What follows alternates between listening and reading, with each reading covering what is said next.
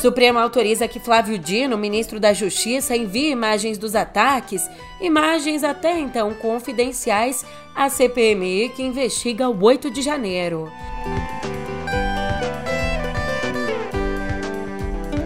Ainda na CPMI, Anderson Torres depõe hoje. E sobre a exploração de petróleo na foz do Amazonas, a AGU deve liberar geral.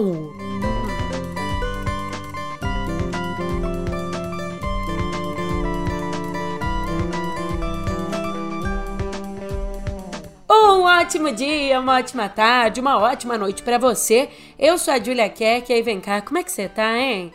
Os pragmáticos e os céticos também que me perdoem, mas eu acredito de pé junto que é nesse dia 8, dia 8 do mês 8, que finalmente a gente vai avançar nas investigações dos horrores cometidos no primeiro dia 8 do ano. Será? Vão torcer no pé do ouvido.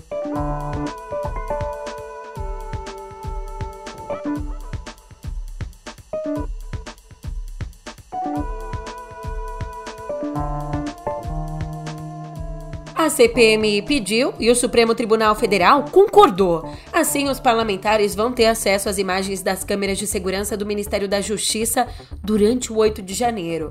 Essa solicitação, feita ao titular da pasta, o Flávio Dino, tinha sido negada por ele, alegando que o pedido deveria ser endereçado ao ministro do Supremo Alexandre de Moraes porque essas imagens integram, na verdade, um processo sigiloso. Mas afirmando que a transparência deve ser a regra geral, Moraes autorizou ontem que o Dino compartilhe as gravações e que caberá à CPMI decidir se mantém ou não mantém o material sob sigilo. Os bolsonaristas insistem que o Dino assistiu inerte ao ataque. Por isso que ele estaria aí demorando para compartilhar as imagens. Uma coisa que o ministro nega, né? Que jamais teria assistido inerte.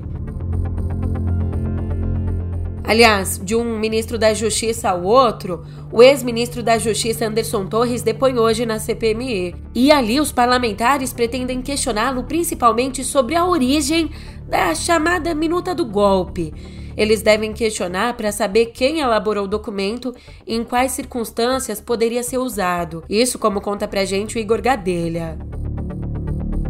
Ainda nessa seara, a Procuradoria-Geral da República pediu a condenação de 40 pessoas acusadas de participar dos atos golpistas e que integram um grupo de executores do 8 de janeiro acusadas aí de cinco crimes, entre eles abolição violenta do Estado Democrático de Direito e golpe de Estado, essas pessoas podem ser condenadas até 30 anos de reclusão.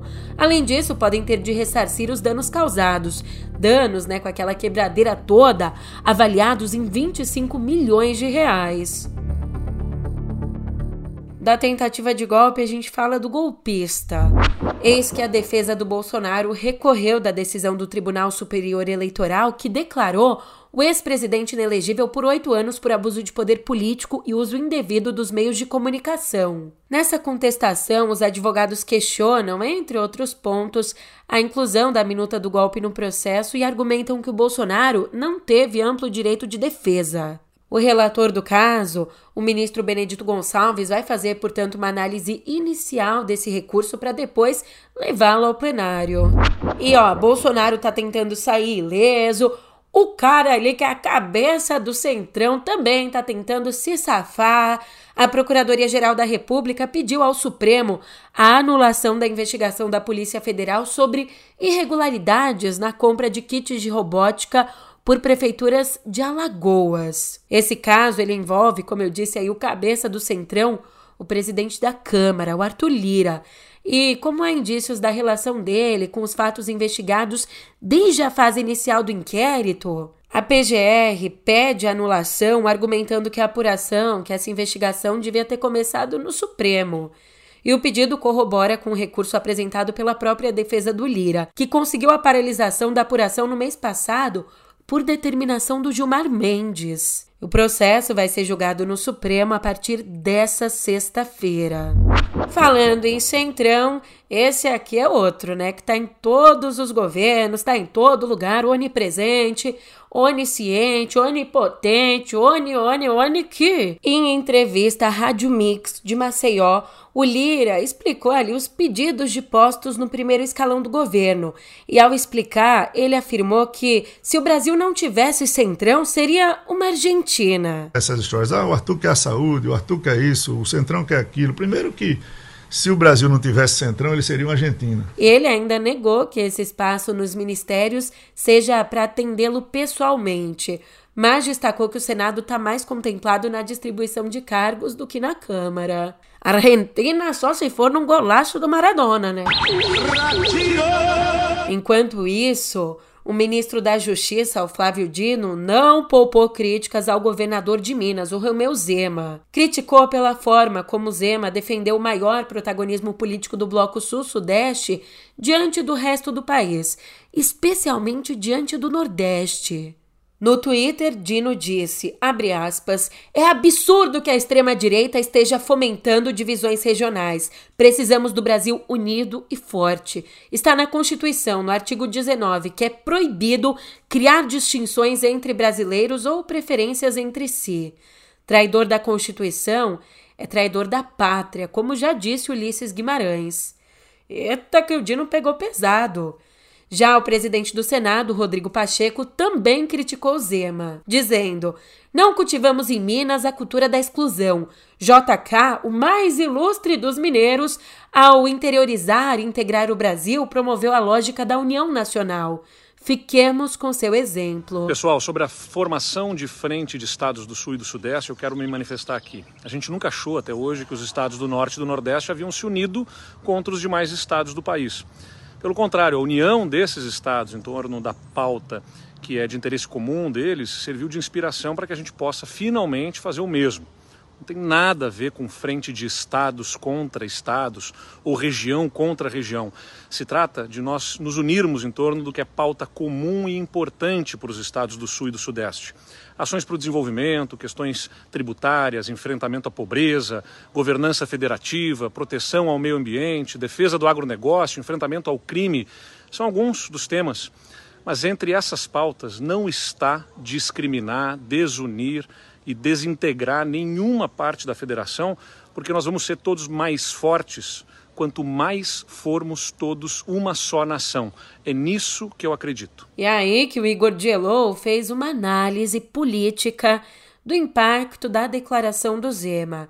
Ele diz que, abre aspas, as novas declarações desastradas de Romeu Zema colocam o governador de Minas sob risco de isolamento, mas antecipam a disputa na direita brasileira pelo espaço deixado por Jair Bolsonaro, que está inelegível até 2030. Fecha aspas.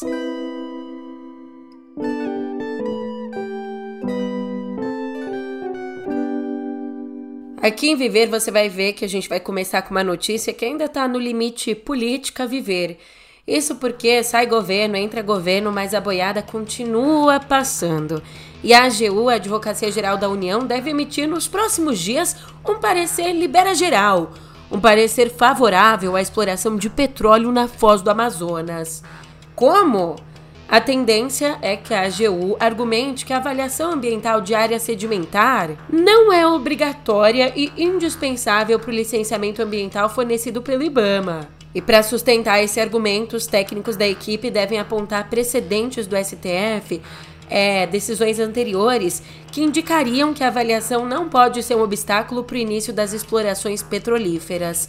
Nesse sentido, durante um discurso em Santarém, no Pará, o presidente Lula reforçou o apoio à exploração da Amazônia, ao dizer que a região precisa ser um espaço para geração de riqueza para o povo, não um santuário.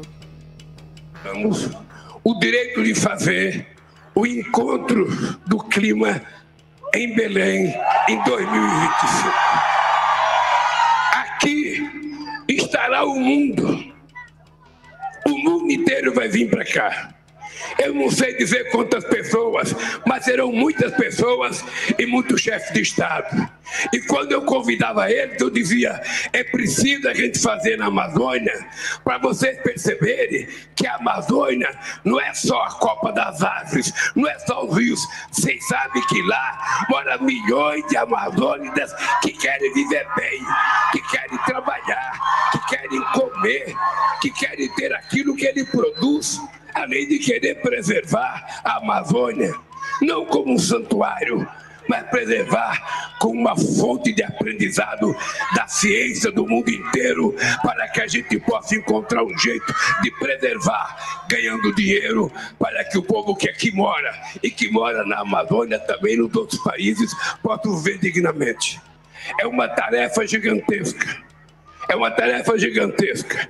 A ONU banca uma parte do encontro, mas o governo federal tem e assumiu a responsabilidade de, ajudir, de ajudar o nosso governador Helder, o nosso prefeito Edmilson, a criar as condições para que Belém possa receber um evento tão extraordinário como esse da COP. Pois bem, companheiros, nos últimos pronunciamentos, ele tem defendido que a floresta possa ser usada como fonte de renda pela população local, sem que haja desmatamento. Isso é uma coisa óbvia, né? Todos nós queremos.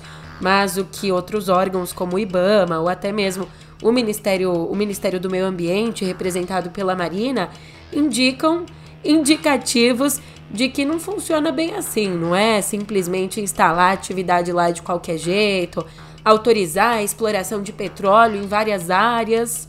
A gente sabe que, dando essa autorização, as coisas não vão ser tão bonitinhas assim, né? Mas mudando de assunto, o censo, sabe o censo? A gente fala que ele é muito importante porque ele vai lá e tira uma foto, faz um retrato, congela a situação do nosso país, para com essa fotografia em mãos, entendendo, né, conseguindo enxergar a nossa realidade, a gente entenda quais as maiores necessidades. A partir disso, a gente desenvolve políticas e trabalhos para sanar essas necessidades. Dito isso, novos dados do Censo 2022 divulgados ontem pelo IBGE mostram que o Brasil tem 1 milhão e 700 mil indígenas, o que equivale a 0,83% da população. Amazonas aparece como o estado com mais povos originários, com 490.900, seguido então por Bahia, com 229 mil, e Mato Grosso do Sul, com 116 mil. E o estado amazonense ele também tem cinco das dez cidades com a maior população indígena do país. Eles que também estão presentes em quase 90%, em menor proporção, mas em quase 90% dos 5.570 municípios brasileiros. As cidades da Amazônia Legal concentram 51% do total desses povos no país. E antes de ir para a próxima editoria, escuta só esse recado.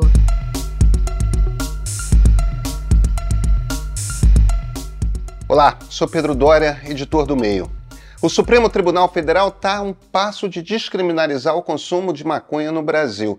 É uma decisão histórica, tá? Mas você entende a briga que nasce a partir daí?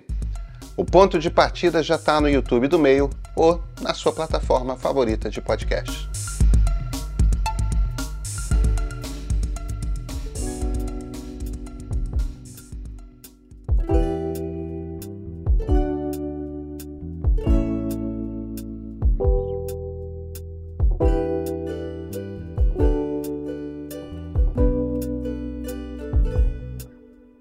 Gente começa a nossa editoria de cultura com uma notícia triste, triste demais.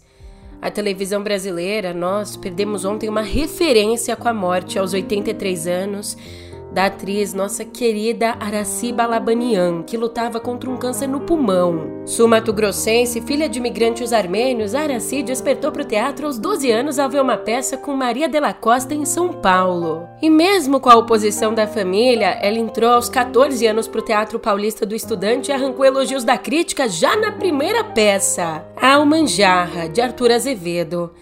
Aí, já na TV, Conquistou fãs mirins, vivendo Gabriela na versão brasileira de Vila Sésamo, isso em 1973. Ai, como você é Imagine jogar futebol com aquelas roupas. São roupas de gente de circo. Ah, é mesmo. Veja, os dois têm uma sacola preta na mão. E um dos papéis mais marcantes da carreira dela foi Dona Armênia, para a qual resgatou sotaques e hábitos da própria família. Isso nas novelas Rainha da Sucata, dos anos 90, e Deus nos acuda, de 92. Aquele terreno não tem preço. Como que não tem preço? Claro que tem preço. Não. A senhora diz o preço. A gente negocia, eu vejo se eu posso pagar. Não tem preço, Maria do Carmo. Não tem preço pra mim, não tem preço pra você. Não tem dinheiro que paga a invasão de terreno. Sua pai construiu uma prédio neste terreno, pisando em cima das minhas direitos, enganando. Ao longo de seis anos, viveu a socialite decadente Cassandra na comédia semanal Sai de Baixo, outro grande sucesso da carreira que arrancou e ainda hoje arranca várias risadas gostosas da gente. Isso é inadmissível! Sim, não é lá muito honesto, mas é por uma boa causa, Cassandra. Eu tô me lixando se é honesto ou não é honesto. Eu não quero a minha filha.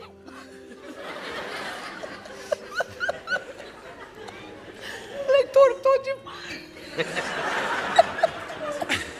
Ela tá doida.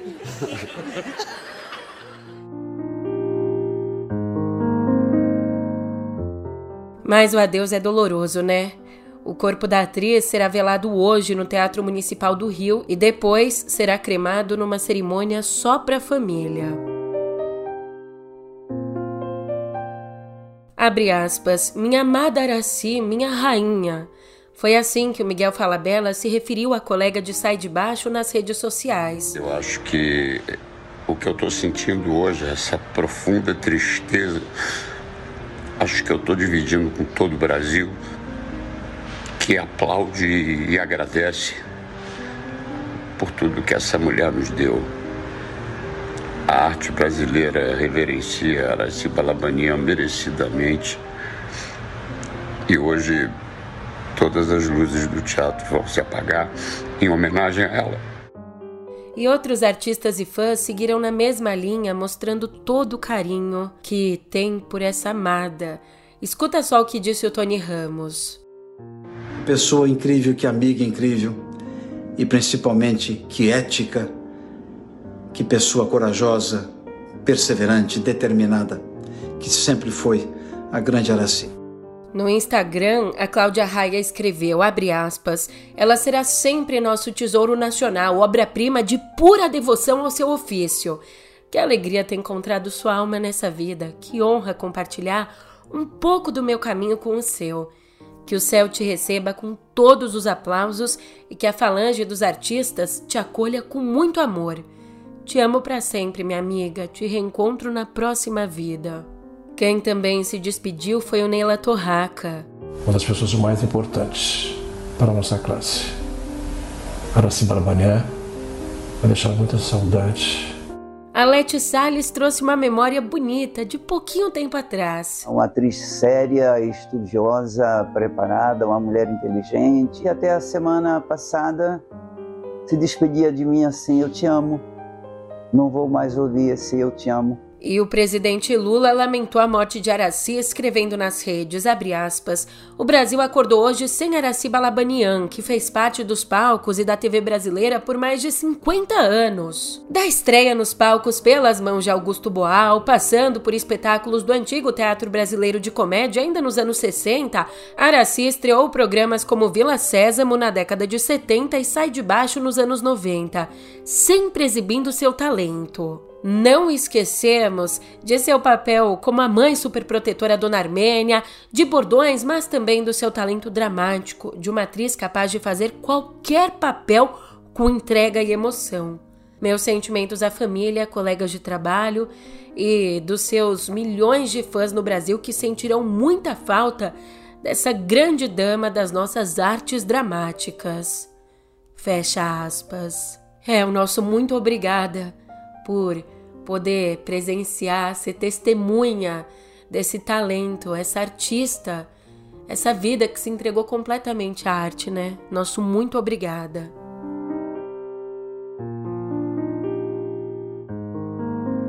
Também ontem morreu nos Estados Unidos, aos 87 anos, William Friedkin, diretor de clássicos como Operação França, que lhe valeu o Oscar, e O Exorcista. Ele, que veio ali da mesma geração de Coppola, Scorsese e Spielberg, Friedkin era obcecado com a ideia do bem contra o mal, mas os dois se misturavam em sua longa filmografia.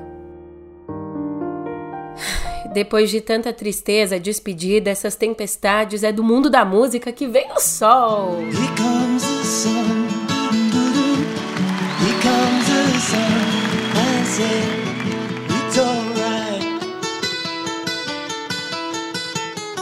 E ele não vem nem de, de Fusca, nem de Submarino Amarelo mas Paul McCartney vem no fim do ano aqui para o Brasil numa nova turnê brasileira. Ele vai passar por cinco cidades. O anúncio da turnê foi feito ontem mesmo via redes sociais. O Eterno Beatle vai se apresentar em Brasília no dia 30 do 11. Já em dezembro, ele passa por BH no dia 3, São Paulo dia 9, Curitiba dia 13 e Rio de Janeiro dia 16. Fica ligado, hein? A pré-venda só para clientes do Banco BRB começa hoje mas vai abrir para o público em geral na próxima quinta.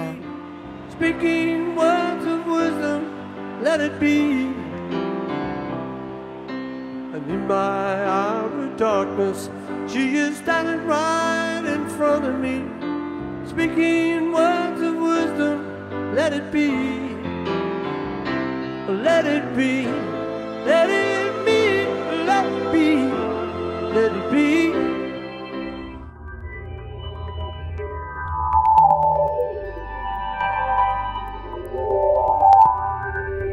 Drex. Ó que nome simpático. Se você não simpatizou, é melhor simpatizar logo, porque esse é o nome da nova moeda digital brasileira que está sendo desenvolvida pelo Banco Central.